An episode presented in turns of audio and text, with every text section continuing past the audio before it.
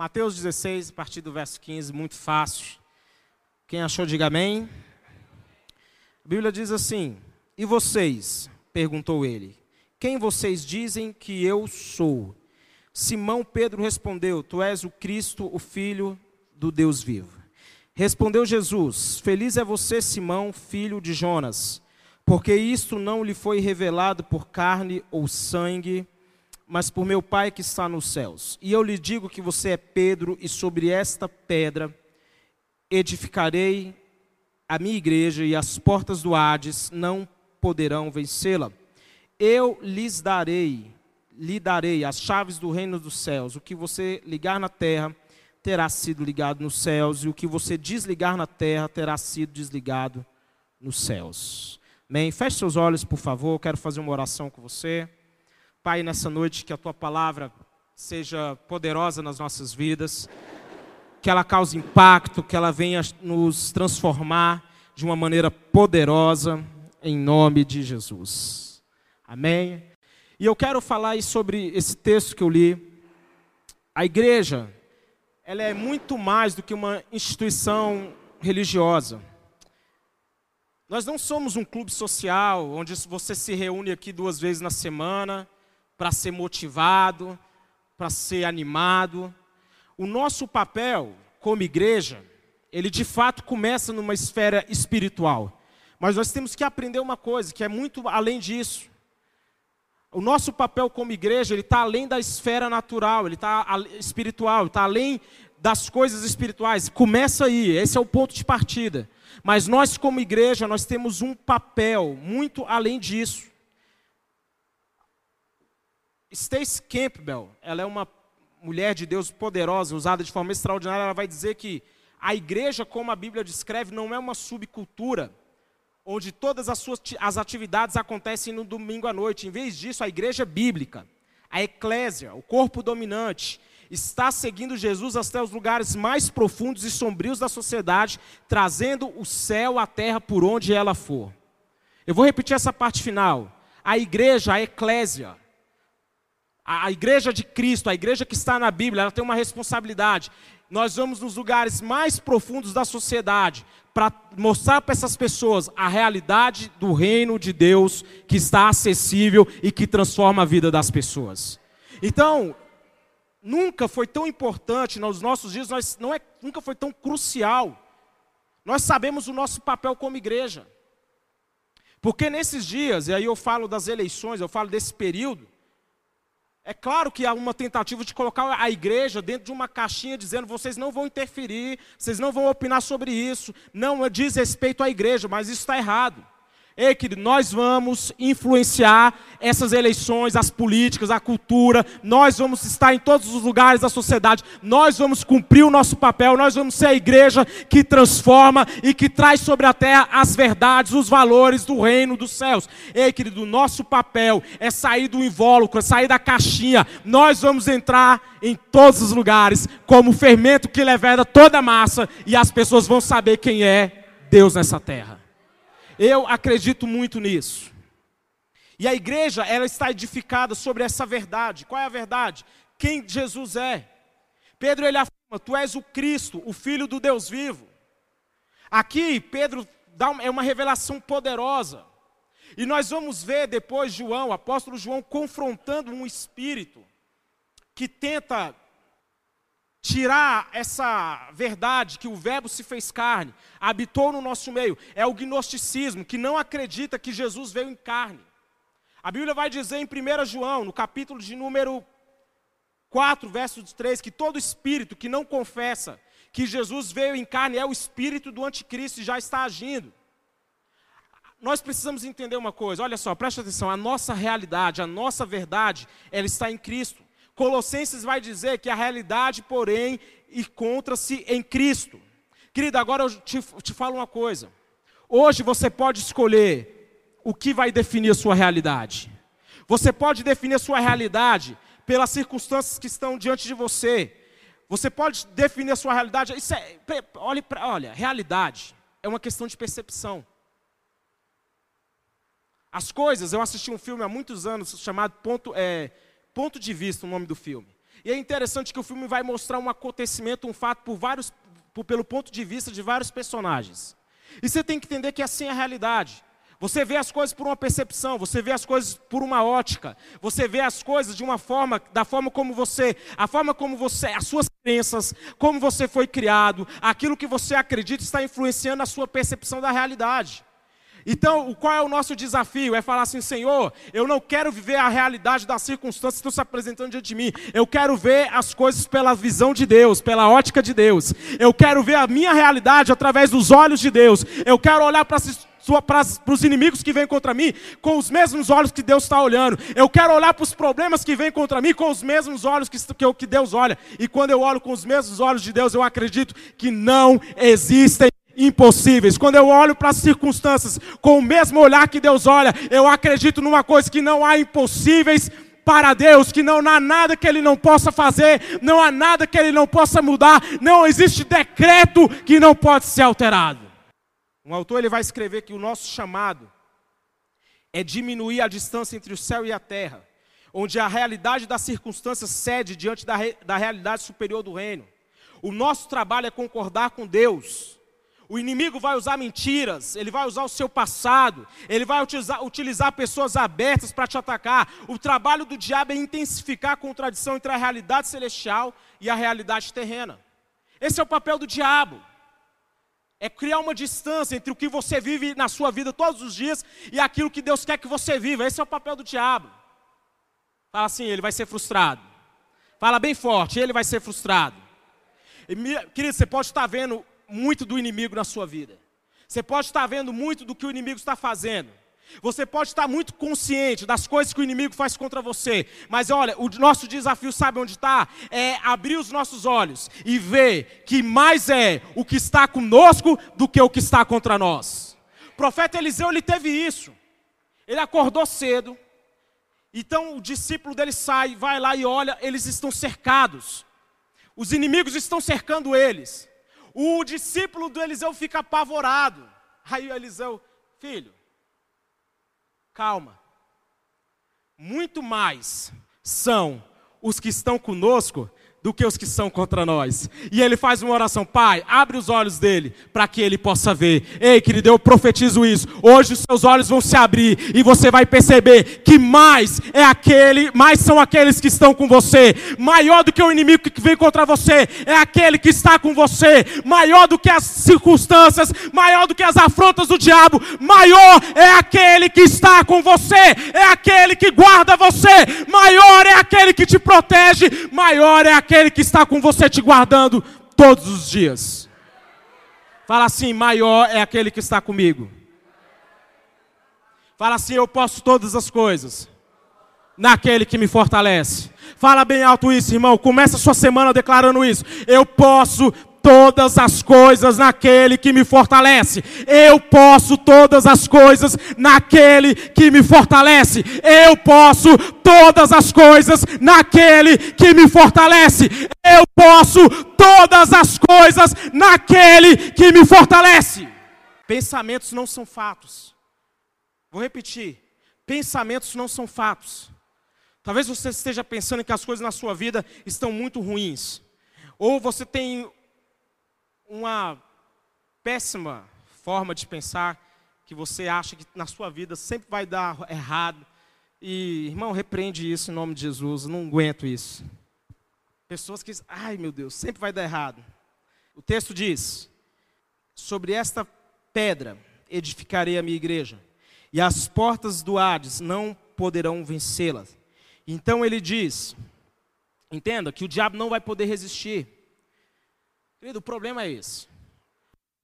Quando a Bíblia está dizendo que o inimigo não vai resistir, que as portas do Hades, está dizendo que, primeiro, você aprendeu, talvez como eu, que esse texto está dizendo que, inimigo, que, as portas do inferno não prevalecerão contra a igreja. Eu vi tantas, por tantos anos as pessoas interpretando esse texto dizendo que a gente entendia que a igreja estava aqui, nós somos igreja, e nós estamos com aquelas portas fechadas, e o inimigo está ali lutando e, vai quase nos destruir. Nós estamos com medo porque o diabo está vindo contra nós, e é o anticristo, e vai ter o sinal da besta e essas coisas todas.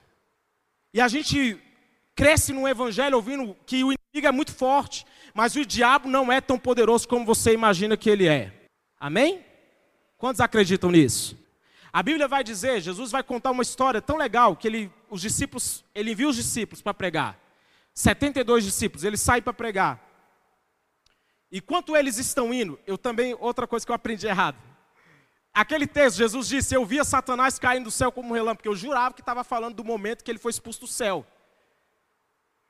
E quando você aprende da forma correta, você vai entender que Jesus está falando que naquele momento, enquanto os discípulos estavam indo, pregando, profetizando, transformando a vida das pessoas, expulsando demônio, curando os enfermos, naquele momento Jesus estava vendo Satanás caindo do céu como um relâmpago.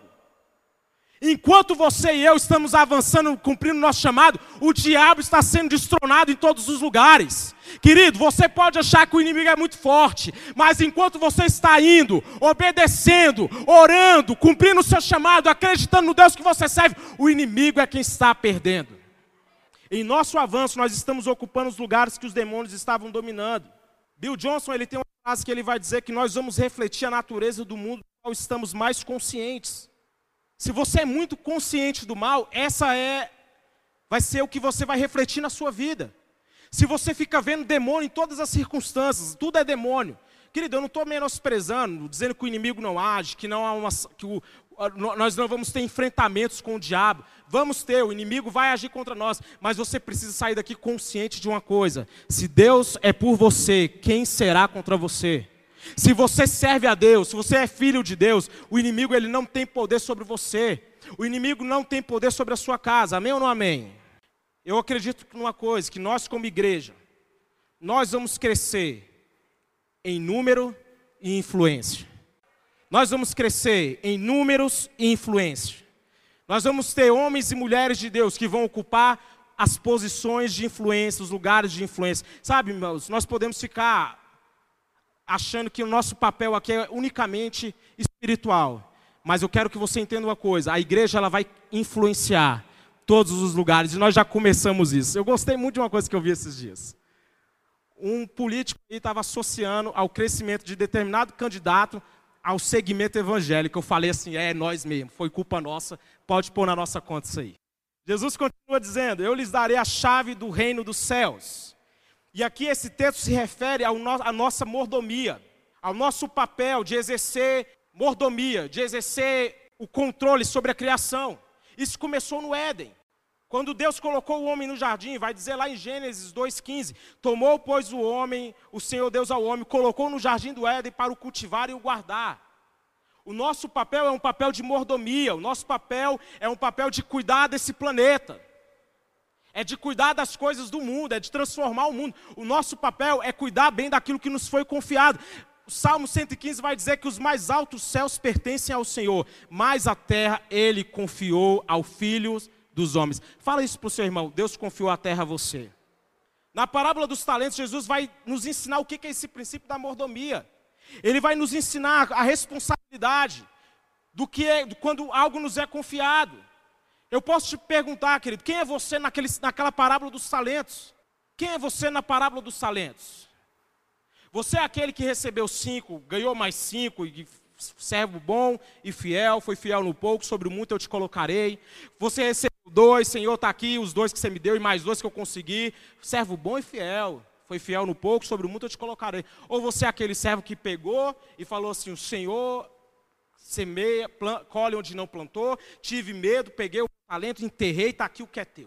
Lutero, ele disse que o evangelho só é evangelho quando nós nos preocupamos com os problemas do mundo. Ei, querido, ninguém vai calar a igreja. Ninguém vai nos calar. Ninguém vai impedir a igreja de exercer no, o nosso papel. Está na hora da gente ser mais luz no mundo. Está na hora da gente sair dessas quatro paredes aqui, ou pensar só em domingo à noite, quarta-feira à noite, domingo de manhã e achar que isso é ser igreja. Não, querido, nosso papel está além disso. Você é luz do mundo, sal da terra. Está na hora de nós exercermos a nossa influência fora das quatro paredes, está na hora de nós sermos luz em todos os lugares por onde nós passarmos. Vou repetir a frase do Lutero: o evangelho só é evangelho quando nós nos preocupamos com os problemas do mundo. O que você ligar na terra terá sido ligado nos céus, e o que você desligar na terra será desligado no céu. A igreja, ela é a ponte entre o céu e a terra. É através da igreja. Nós somos responsáveis por gerar uma atmosfera profética. Eu acredito numa coisa.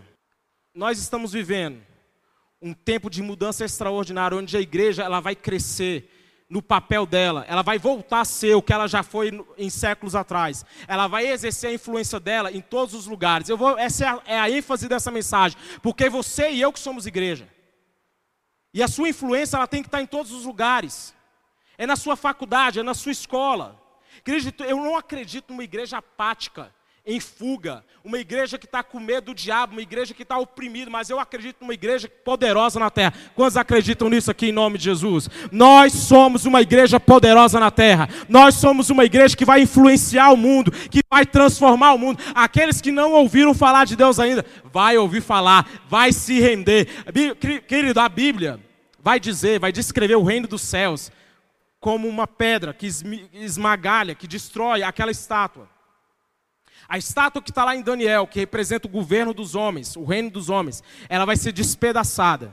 E aquela pedra, ela se torna uma grande montanha que enche toda a terra. E essa é a realidade de Deus para nós. O reino de Deus vai encher toda a terra. O reino de Deus vai encher toda a terra. Nós vamos crescer em influência, nós vamos trazer a resposta para os problemas do mundo, nós vamos influenciar na política, na saúde, na educação, nós vamos entrar nos lugares que estavam ocupados. Querido, a terra da promessa estava ocupada por sete nações maiores e mais poderosas, mas Deus falou: vocês vão entrar lá e vão conquistar, você vai entrar lá e você vai conquistar tudo aquilo que Deus confiou a você.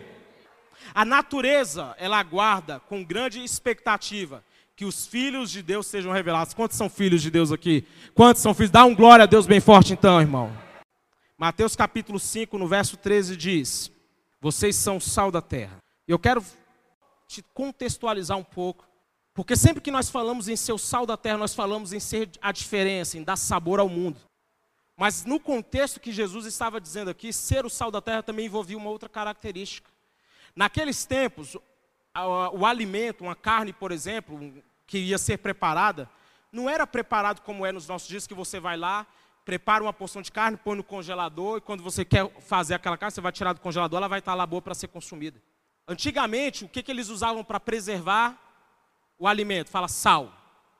Fala bem forte comigo, sal. Então o sal ele tem essa característica de preservar, de evitar que se estrague, de evitar olha o que, que Jesus está dizendo: vocês são o sal da terra. O papel, o nosso papel não é só condenar o mundo, irmão. É resgatar o mundo, é transformar o mundo. O nosso papel não é ficar apontando para os problemas, para os erros que está no mundo e falando assim, eu sou crente e lá não é, eu sou luz aqui e lá não é. O nosso papel como sal é ir lá, é transformar e preservar para que ele seja, para que esteja preparado para quando Cristo voltar. O nosso papel é ser sal e ser sal é pre preservar. Fala assim: o meu papel é preservar. Querido, nós podemos ver muitas vidas se perdendo. Mas se nós exercemos também o nosso papel de influência, nós podemos resgatar muitas pessoas que estão lá fora, para que elas possam conhecer a Deus. Eu acredito nisso.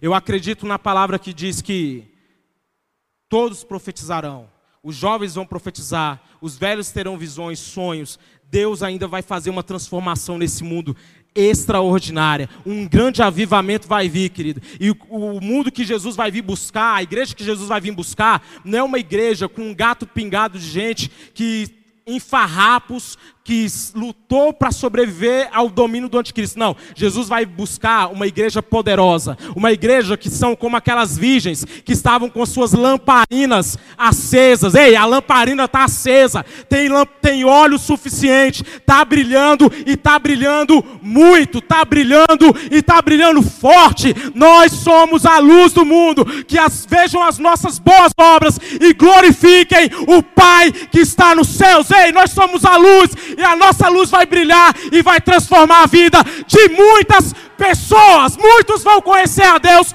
através de nós. Essa igreja aqui vai estar lotada de pessoas, irmão.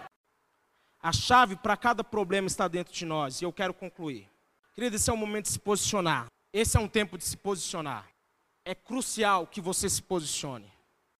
E eu não estou falando aqui de candidato A ou candidato B, por favor. Eu estou falando de você se posicionar como cristão. Enquanto nós nos calamos, alguém está doutrinando, doutrinando as nossas crianças e os nossos jovens. Enquanto nós estamos calados, o inimigo tem uma agenda para implantar a ideologia de gênero e toda espécie de outras coisas que tem por aí. Uma professora vai dizer, Carrie Green, que a filosofia da sala de aula de uma geração será a filosofia de governo da próxima geração. Quando Jesus voltar, ele não vai encontrar uma igreja acuada, mas uma igreja que está com suas lamparinas acesas. Quem está com a lamparina acesa aí, dá um glória a Deus. Como é que vão ser, querido? O lugar de influência, o lugar onde Deus quer que a gente esteja, está ocupado. O lugar da tua promessa, o lugar onde você vai fazer a diferença, ele está ocupado. Existem lá inimigos a serem derrotados. Terra da promessa ela tinha essa característica. É, Deus mandou, vocês vão para uma terra que mana leite e mel, a terra é boa, terra com frutos maravilhosos. Eles pegaram um cacho de uva que dois homens tinham que carregar, era uma coisa excelente, maravilhosa. Só que está ocupado, irmão. Os lugares que nós vamos ocupar estão ocupados. Então seja você a pessoa que vai lá e vai destronar aquele o inimigo que está lá e para que estabeleça o reino de Deus lá. Nós não podemos ficar escondidos. Essa é uma mensagem sobre uma igreja poderosa. Eu acredito nisso. Que o nosso papel está além daquilo que você pensa como igreja. Está na hora de sair desse invólucro, está na hora de mudar essa mentalidade de que é, é, nós vamos escapar para o céu porque a terra é má. Está na hora de você mudar essa, esse, essa forma de pensar. Porque o que nós vamos entregar para Cristo quando Cristo voltar é estar tá aqui, Senhor, a tua igreja poderosa, uma noiva adornada, uma noiva. É, é, é o paradoxo da noiva, é a noiva guerreira. Não é aquela noiva vestidinha de véu, assim, meio meio, né? Não, é uma, é uma, é uma guerreira. Quantos são parte dessa igreja guerreira aqui em nome de Jesus? Quantos são igreja aqui em nome de Jesus? Quantos são igreja aqui em nome de Jesus? Quantos são igreja aqui em nome de Jesus? Quantos vão trazer influência aqui em nome de Jesus? Quantos vão ser voz profética para essa cidade aqui em nome de Jesus? Quantos vão ser uma voz que vai declarar que o diabo não é poderoso, que o diabo não vai não vai influenciar, querido. Eles estão passando cenas de beijo homossexual na Malhação, novela da tarde. Graças a Deus eu não assisti, mas eu vi no Twitter. E eu pergunto para você, como é que vai ser para a próxima geração? O que que os nossos filhos vão, vão, herdar de nós? O que que a próxima geração vai pegar das nossas mãos? O, o bastão de uma igreja que estava muito preocupada em lutar entre eles, em batalhar entre eles, sem enxergar que o problema era em outro lugar. Ou uma igreja que acha que é assim mesmo, é não vai ficar nada pior, querido. Porque não é essa a promessa de Deus para nós. Não é essa a promessa de Deus para nós. Ele disse que quando ele foi crucificado naquela cruz, ele foi, estava consumado lá naquela cruz, então ele venceu naquela cruz, ele triunfou naquela cruz, ele disse: O mundo tereis aflições, mas eu venci. A promessa para nós é de vitória. A promessa, a promessa para nós é que nós podemos tudo naquele que nos fortalece. Você pode tudo em Deus. Você pode superar suas dores. Você pode superar suas enfermidades. Você pode superar os seus problemas. Você pode vencer, apesar das circunstâncias serem contrárias. Você pode romper. Você pode prosperar. Você pode viver o melhor de Deus. Nenhuma arma forjada contra nós vai prosperar. Nós estamos numa cruzada. Nós estamos cruzando uma linha. E eu profetizo, e eu acredito nisso, nós vamos estar numa nova estação, uma nova história está se inaugurando. Com essas eleições, vai marcar o início de uma nova história. Um novo tempo para essa nação. Um novo tempo para nós. Um novo tempo para a igreja de Cristo. A igreja vai crescer em influência. A igreja vai crescer em influência. Nós vamos crescer em influência, nós vamos crescer em números. Nós vamos entrar. Oh, querido, está tá queimando isso dentro de mim.